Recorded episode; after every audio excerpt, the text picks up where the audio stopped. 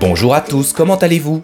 Je vous souhaite la bienvenue à tous sur le podcast d'Expatlang Understand Native French. Moi c'est Jean-Baptiste et sur ce podcast, je vous aide à apprendre le français oral, c'est-à-dire le français parlé par les Français au quotidien et qui est souvent différent du français enseigné dans les livres et dans les écoles. Et le sujet d'aujourd'hui sera le boxeur. Nous sommes en plein mois d'août, et ici dans le sud de la France, de nombreux touristes sont très fiers d'exposer leur summer body sur les plages de la côte d'Azur. Et pour ceux qui ne le sauraient pas, le summer body, c'est un corps musclé ou mince. Quand je les vois, je ne peux pas m'empêcher de penser à toutes les heures que ces personnes ont passées dans des salles de sport et peut-être aussi à surveiller leur alimentation pour en arriver là. Il faut dire que faire du sport toute l'année demande d'avoir une discipline de fer ou tout simplement d'aimer ça. Personnellement, j'aime beaucoup faire du sport. En ce moment, comme il fait très beau, je me déplace presque exclusivement en vélo. C'est très agréable et surtout, c'est plus écologique. Mais comme beaucoup de personnes, quand l'hiver arrive, je suis peut-être un peu moins courageux. Je préfère rester vissé sur mon canapé, bien au chaud, plutôt que d'aller courir dans la pluie et le vent. En un mot, je suis plutôt un sportif du dimanche qu'un athlète. Il faut dire que devenir athlète n'est pas la chose la plus simple du monde. Cela implique d'accepter de nombreux sacrifices. Vous vous imaginez Ils sont souvent obligés de renoncer à des fêtes avec les amis ou à de délicieux petits plats pour assurer leur performance physique. Il y en a aussi qui ne peuvent pas vivre de leur activité sportive et sont obligés d'avoir un emploi à temps plein en plus des périodes d'entraînement et de préparation des compétitions. Il faut véritablement avoir un mental d'acier pour suivre un rythme aussi intense. Mais si je n'ai pas le projet de devenir athlète, je trouve toujours très inspirant de discuter avec des sportifs de haut niveau. On apprend toujours beaucoup de leur expérience. Justement, il y a quelques mois, j'ai discuté avec mon ami Dwight qui fait de la boxe à haut niveau et il m'a raconté comment il organise sa vie quotidienne pour y intégrer ses obligations sportives. Dwight, vous le connaissez déjà. Vous avez fait sa connaissance dans l'épisode 8 du podcast d'Expatlang qui s'appelait L'Internet européen. Si vous n'avez pas encore écouté cet épisode, je vous le recommande vivement. Dans l'épisode d'aujourd'hui, il va nous raconter comment il est entré dans le monde de la boxe et ce que cela lui demande comme effort, jour après jour, de vivre sa passion à fond. Si c'est la première fois que vous écoutez ce podcast, je vous invite à rester avec moi jusqu'à la fin de l'épisode parce que nous analyserons ensemble cette conversation pour comprendre les structures typiques du français oral et nous analyserons un petit point de prononciation. Vous êtes prêts les amis? C'est parti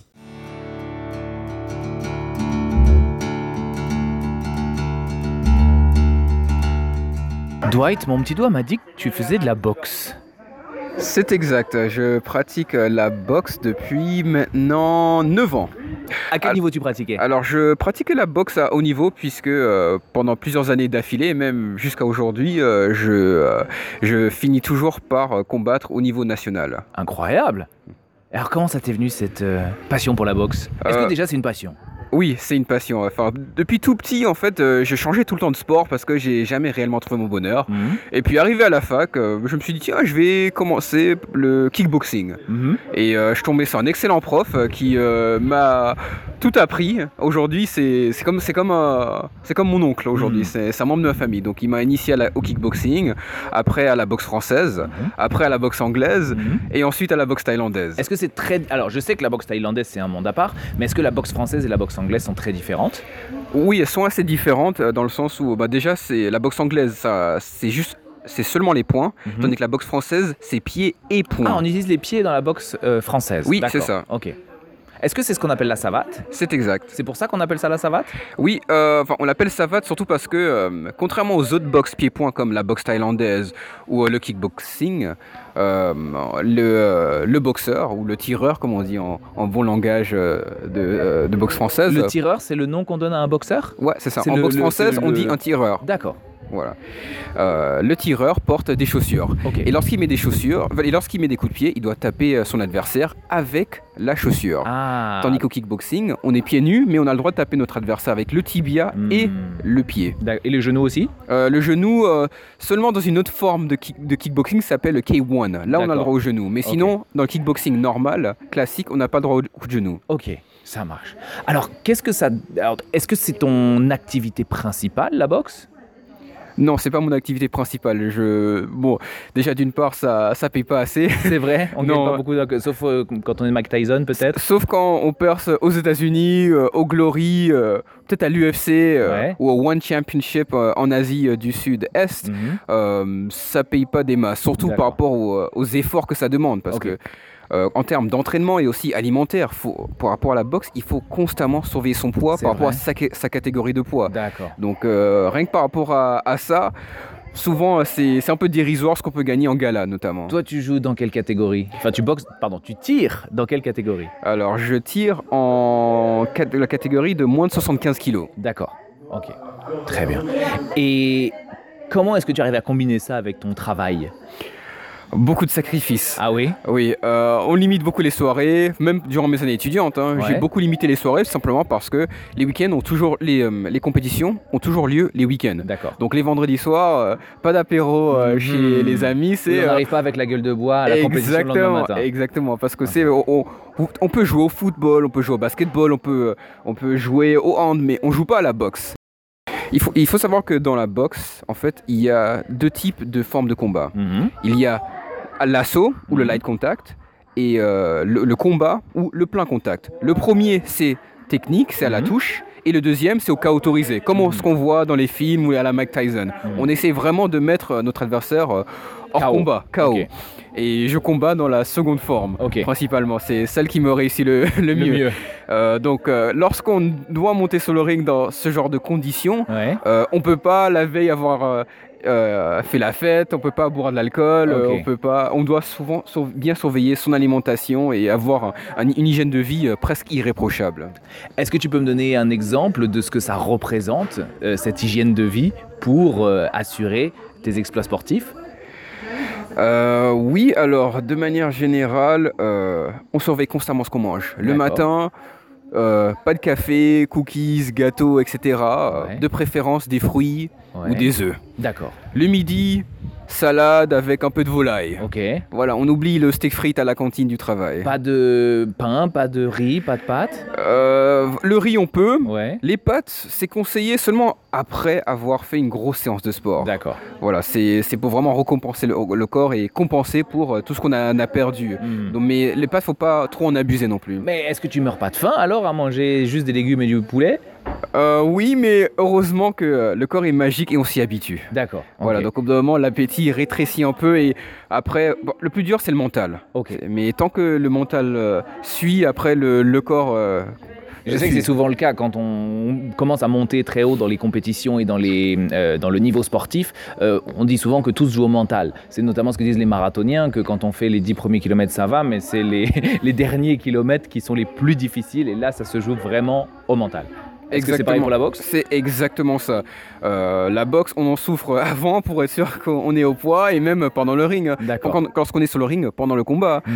euh, bon, les, les compétitions que je fais, c'est souvent des combats euh, trois fois deux minutes. Mhm. On dit comme ça, ça n'a pas l'air long, mais je vous assure, sur le ring, le temps passe très lentement. Surtout que Mhm. les mouvements vont très vite. Les coups viennent de, de, de, de- de tous les sens, donc faut, ça demande à être très éveillé. Le- L'esprit doit être très actif et réactif. Mhm. Donc euh, à la fin, lorsqu'on est au, au troisième round, lorsqu'on a la jambe en compote parce qu'on a reçu trop de coups de pied, ou Mhm. par exemple, euh, on a eu euh, par malheur notre coup de pied atterri, notre cheville pardon, a atterri sur le genou de notre adversaire et qu'on a une entorse qui commence à venir, là c'est vraiment le mental qui nous permet d'aller jusqu'au Oui, bout. parce et- qu'on souffre le martyr, mais on est obligé de continuer. Exactement. D'accord, d'accord, d'accord. Euh, quelle est ta plus belle victoire? Ah, ma plus belle victoire. Ou ta plus grande fierté peut-être? Ah, ma plus grande fierté doit être euh, lorsque j'ai remporté euh, le un championnat en boxe thaïlandaise, alors que euh, c'est pas mon, c'était pas ma, mon style de boxe de Mhm. prédilection. C'était un sport de, c'est un- c'est une forme de boxe très technique, Mhm. surtout avec euh, les, euh, euh, les, les- les- la, la séquence au corps à corps, euh, les parades pour euh, les, les projections pour mettre son adversaire au sol, etc. C'était vraiment quelque chose de compliqué à gérer, surtout face à des adversaires plus expérimentés. Donc, j'étais assez fier d'avoir réussi en combinant euh, tout ce que j'ai appris dans les autres box Mhm. à surmonter euh, cet écueil qui, euh, allait, qui au début était un vrai désavantage et Mhm. handicap pour moi. D'accord. Et ça s'est passé où cette compétition? Ça s'est passé à Paris. À Paris. D'accord. Une compétition de boxe taille à Paris. Bah, félicitations. Merci beaucoup. Est-ce que tu as déjà eu l'occasion d'utiliser la boxe en dehors d'une salle de sport? Est-ce que tu t'es déjà défendu grâce à la boxe? Euh, non, euh, heureusement que non d'ailleurs. Mais euh, non, j'ai pas, j'ai pas eu cette opportunité. Mhm. Euh, j'ai déjà eu à séparer des combats, Mhm. mais jamais eu à, à employer des, des techniques de boxe pour mettre quelqu'un hors état de nuire. entre guillemets. d'accord, d'accord. J'avais discuté un jour avec un professeur de taekwondo qui avait un très haut niveau, un niveau de compétition, et qui disait que lui, quand il se retrouvait dans une bagarre, euh, la dernière idée qui lui venait, c'était d'utiliser le sport de combat qu'il euh, qu'il maîtrisait. Parce que ça, c'était beaucoup trop dangereux. On ne sait pas comment les gens peuvent euh, réagir dans un combat, sortir une arme peut-être. Donc il disait, voilà, si vous, vous faites un sport de combat, je vous recommande de ne pas l'utiliser en dehors de votre salle de sport. Vous n'êtes pas des justiciers. C'est c'est plus facile à dire que faire parce vrai que. euh, Toi, tu penses que tu aurais le réflexe en cas de mais- bataille mais justement, de- c'est un réflexe. Ah oui, c'est un réflexe. C'est un réflexe, on n'y pense pas. Euh, un jour, euh, pour rigoler, euh, j'ai une petite cousine qui m'a envoyé un coup de pied. Mon premier réflexe, c'était blocage et mon pied est reparti aussi vite. Oh la vache Bien sûr, c'était âge maîtrisé. elle avait la tête Jusqu'à ce jour, elle s'en rappelle. Elle s'est dit, Ah, mon. Dieu, ouais, t'as failli me tuer. bon, elle dramatise un peu, bien sûr. Mais euh, ça montre que c'était fait machinalement. Donc imaginez que vous êtes dans un, dans un scénario où euh, il y a un vrai danger, il y a de l'adrénaline, parce que même si on fait du sport, un sport de combat, la peur euh, ne disparaît pas. Hmm, Il y a toujours cette, euh, cette espèce d'instinct de survie. hmm. Donc les choses vont très rapidement. Donc euh, face à un coup qui vient, bah, bien sûr, on pourra avoir un, un réflexe et, et un coup pourrait partir et pourrait même coucher notre adversaire. Après, fort heureusement, euh, notre code pénal est plutôt bien fait. Mhm. Et il reconnaît les situations de légitime défense. D'accord. Ah, donc bien sûr, tant que nos- notre riposte est proportionnelle à l'attaque, Un on coup à la main contre un coup à la main, ça va. C'est c'est considéré comme de la légitime défense, c'est ça Oui. Et par contre, si quelqu'un nous attaque avec une arme euh, et qu'on répond avec une arme plus forte que la sienne, dans ce cas-là, c'est plus de la légitime défense, c'est ça? Euh, oui, bon après, c'est pas, hum, c'est pas aussi mathématique. D'accord. effectivement, si quelqu'un a un couteau, vous agresse avec un couteau et vous avez un, un fusil, bon, euh, Oui, c'est déséquilibré. ça, ça peut paraître déséquilibré, mais il faut pas oublier que la- il faut prendre en compte le fait que la vie est en danger. Hmm. Donc euh, c'est euh, c'est vraiment quelque chose à gérer au cas par cas. Mhm. Le meilleur exemple que je pourrais vous donner, euh, enfin de manière générale euh, À tous à tous, c'est euh, bon si vous pratiquez un sport de combat et vous êtes attaqué, bon bien sûr, euh, bon vous pouvez faire un petit enchaînement pour euh, mettre euh, la personne euh, hors état de nuire. Ah oui, d'accord. Hors état de nuire, parce que bon, si vous attaquez, ben, vous, savez, quand vous êtes attaqué, vous n'avez pas trop le temps de parler. Oui, bien sûr. Mais par contre, lorsque la personne est à terre, vous faites rien de plus. Mhm. Si vous attaquez Il la faut pas personne, l'achever quand elle exactement. Si Ouais. la personne, euh, vous l'attaquez alors que la personne est à terre, vous lui mettez un coup de pied à la tête ou autre, là on va dire oui votre euh, votre riposte était disproportionnée et là et là on s'expose à des poursuites pénales. D'accord, d'accord, d'accord. Aujourd'hui, est-ce que tu continues la boxe? Euh, oui oui je continue Les toujours. compétitions aussi? Je continue ouais quand malgré la le prochaine? malgré le Covid euh, bon euh, Ah on oui, a- c'est vrai parce que se battre sur un ring, c'est pas très, comment dire, c'est pas très, c'est pas, ça ne montre pas un véritable respect des gestes barrières que tout le monde met en avant en ce moment. Exactement, oui. Ben, en fait, j'avais pas combattu depuis la veille du confinement, Ouais. annoncé par Edouard Philippe, donc c'était en mi-mars. Ouais. C'est la dernière compétition que j'avais fait et, euh, et là j'ai prévu de enfin remonter sur le ring euh, en fin janvier. Avec le masque? Euh, non, il n'y a pas de masque, mais euh, on vérifie quand même euh, le pass avant, sanitaire, le pass etc. sanitaire. Donc dans toutes les conditions de sécurité. Exactement. Très bien. Ben, merci beaucoup et félicitations pour euh, tous ces beaux exploits. Merci à toi. À très bientôt. À bientôt.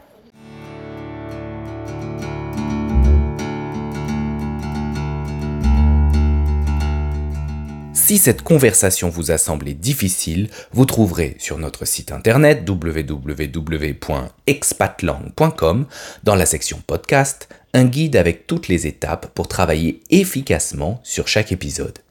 Et vous, avez-vous déjà pratiqué une activité sportive à un très haut niveau? Envoyez un mail à contact@expatlang.com pour partager votre expérience.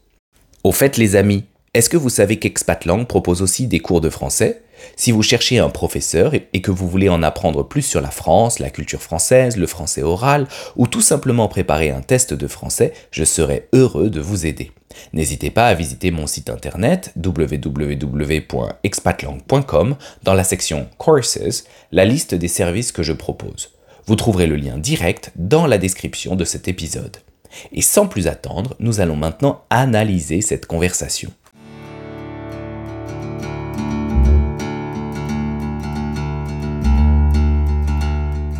Premièrement, les expressions. Voici deux expressions très fréquentes en français que vous pouvez utiliser pendant vos conversations. Première expression, mon petit doigt m'a dit que. Écoutez la première phrase que je prononce au début de cet épisode. Dwight, mon petit doigt m'a dit que tu faisais de la boxe. Mon petit doigt m'a dit que est une expression qu'on utilise pour dire à une personne qu'on a entendu parler d'elle par d'autres personnes. Par ailleurs, cette expression montre aussi qu'on est prêt à révéler une information que l'on connaît sur cette personne, mais qu'on ne veut pas dire qui est à l'origine de cette information, c'est-à-dire qui nous a donné cette information. Dans cette situation, bien évidemment, j'utilise cette expression de manière plutôt humoristique. En effet, si Dwight me l'avait demandé, je lui aurais bien évidemment révélé l'identité de la personne qui m'avait parlé de lui. Par exemple, si votre ami Léo vous annonce que votre ami Marc va changer de travail, lorsque vous verrez Marc, vous pourrez lui faire savoir que vous êtes déjà au courant de son changement de situation en lui disant Au fait, Marc, un petit oiseau m'a dit que tu allais changer de travail. Si Léo est votre seul contact commun, alors Marc ne devrait avoir aucune difficulté à déterminer qui a révélé cette information. On peut aussi utiliser cette expression pour dire que l'on soupçonne qu'une information est vraie, même si on n'en est pas complètement sûr. Par exemple, si, pendant que vous conduisez, votre voiture commence à faire des bruits étranges, vous pouvez dire ⁇ Oh, mon petit doigt me dit que c'est le moteur !⁇ Ici, même si vous n'en êtes pas sûr, votre intuition vous dit que c'est très probablement un problème de moteur. Dwight, mon petit doigt m'a dit que tu faisais de la boxe. Nous allons maintenant passer à la deuxième expression.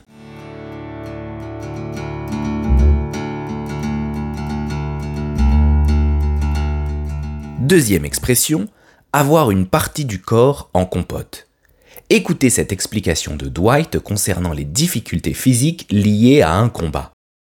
Mhm. Donc euh, à la fin, lorsqu'on est au, troisième round, lorsqu'on a la jambe en compote parce qu'on a reçu trop de coups de pied, ou par mhm. exemple, euh, on a eu euh, par malheur notre coup de pied atterri, notre cheville pardon, a atterri sur le genou de notre adversaire et qu'on a une entorse qui commence à venir, là c'est vraiment le mental qui nous permet d'aller jusqu'au bout. et... souffre le Lorsqu'on a la jambe en compote, c'est vraiment le mental qui nous permet d'aller jusqu'au bout. Avoir une partie du corps en compote signifie que l'on a une partie du corps qui ne fonctionne pas correctement. Cela peut être dû à la fatigue, à la maladie ou à une blessure. Est-ce que vous savez ce qu'est la compote? En général, de la compote, ce sont des fruits cuits pendant très longtemps et que l'on mixe en purée. La compote de pommes, c'est certainement l'un des goûters les plus fréquents des petits Français. La particularité de cette compote, c'est qu'elle a une texture assez molle, et lorsque quelque chose est mou, cela signifie qu'il n'a pas de force ni de résistance. Voilà pourquoi on utilise cette image en français pour décrire des problèmes physiques. Par exemple, imaginez que vous avez fait une très longue randonnée à la montagne. Vous avez marché toute la journée en montée et en descente, et lorsque vous arrivez le soir à votre hôtel, un ami vous propose de l'accompagner pour faire la fête toute la nuit. Dans ce cas, vous pouvez lui répondre Ah non, je suis désolé, mais pas ce soir, j'ai les jambes en compote. Ici, vous lui faites comprendre que vous êtes trop fatigué et que vos jambes vous font mal. Ou encore, si pendant cette même promenade en montagne, vous avez fait une chute en arrière et que vous êtes tombé sur le dos, vous pouvez dire à votre ami Ah, je ne peux plus bouger, j'ai le dos en compote. Dans cette situation, l'expression en compote ne montre plus que vous êtes fatigué, mais que vous êtes blessé et que donc vos mouvements sont limités. L'expression en compote est donc assez flexible, donc n'hésitez pas à l'utiliser pour parler de vos petits problèmes physiques. Mhm. Donc euh, à la fin, lorsqu'on est au, troisième round, lorsqu'on a la jambe en compote parce qu'on a reçu trop de coups de pied, ou par mhm. exemple, euh, on a eu euh, par malheur notre coup de pied atterri, notre cheville pardon, a atterri sur le genou de notre adversaire et qu'on a une entorse qui commence à venir, là c'est vraiment le mental qui nous permet d'aller jusqu'au bout. et... souffre le Voilà, nous en avons maintenant fini avec l'expression avoir une partie du corps en compote. Et nous allons tout de suite passer à la prononciation.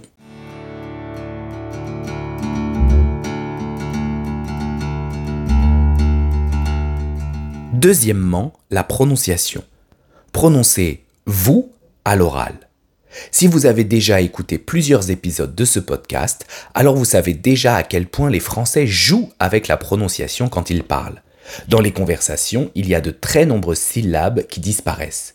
Et aujourd'hui, j'avais envie de vous montrer comment on prononce le pronom vous dans certaines conversations. Écoutez l'extrait suivant et concentrez-vous sur la prononciation du pronom vous. Parce que bon, si vous attaquez, bon, vous, savez, euh, quand vous êtes attaqué, vous n'avez pas trop le temps de parler. Oui, bien sûr. Vous avez entendu? Vous savez s'est transformé en vous savez et vous êtes attaqué s'est transformé en vous êtes attaqué. Ici, le son ou du mot vous a complètement disparu et on prononce exclusivement la lettre V ou la lettre V et la liaison si le mot suivant commence par une voyelle.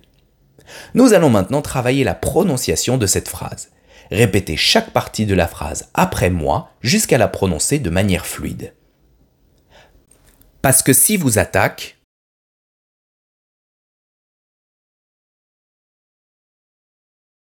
Parce que si vous attaque, ben vous savez.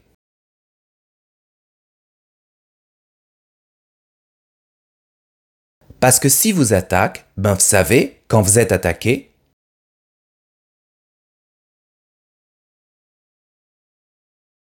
Parce que si vous attaque, ben vous savez, quand vous êtes attaqué, vous n'avez pas trop le temps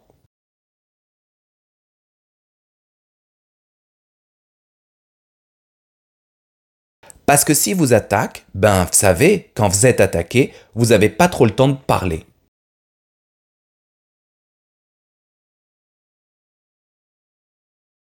Parce que si vous attaque, ben, vous savez, quand vous êtes attaqué, vous n'avez pas trop le temps de parler.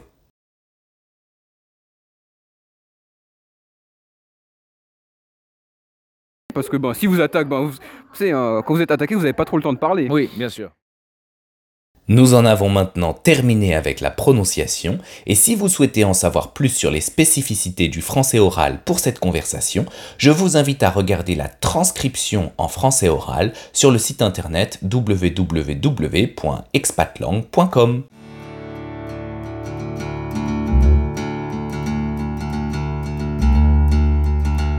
Et voilà, nous sommes maintenant à la fin de l'épisode 18 du podcast d'Expatlang Understand Native French. Et je ne sais pas pour vous, mais maintenant j'aimerais bien aller voir un des combats de Dwight sur le ring. En tous les cas, je suis admiratif de sa discipline et de son engagement pour la boxe. Si vous avez aimé cet épisode, n'hésitez pas à le noter sur iTunes Podcast et sur Spotify en me mettant 5 étoiles parce que cela aidera de plus en plus de personnes à découvrir ces épisodes et à apprendre le français. Je vous remercie d'avance pour cela. Et comme toujours, si vous avez des questions ou des commentaires, n'hésitez pas à m'écrire à contact.expatlang.com. Quant à moi, je vous retrouve dans le prochain épisode, et d'ici là, salut à tous et bonne chance avec le français les amis.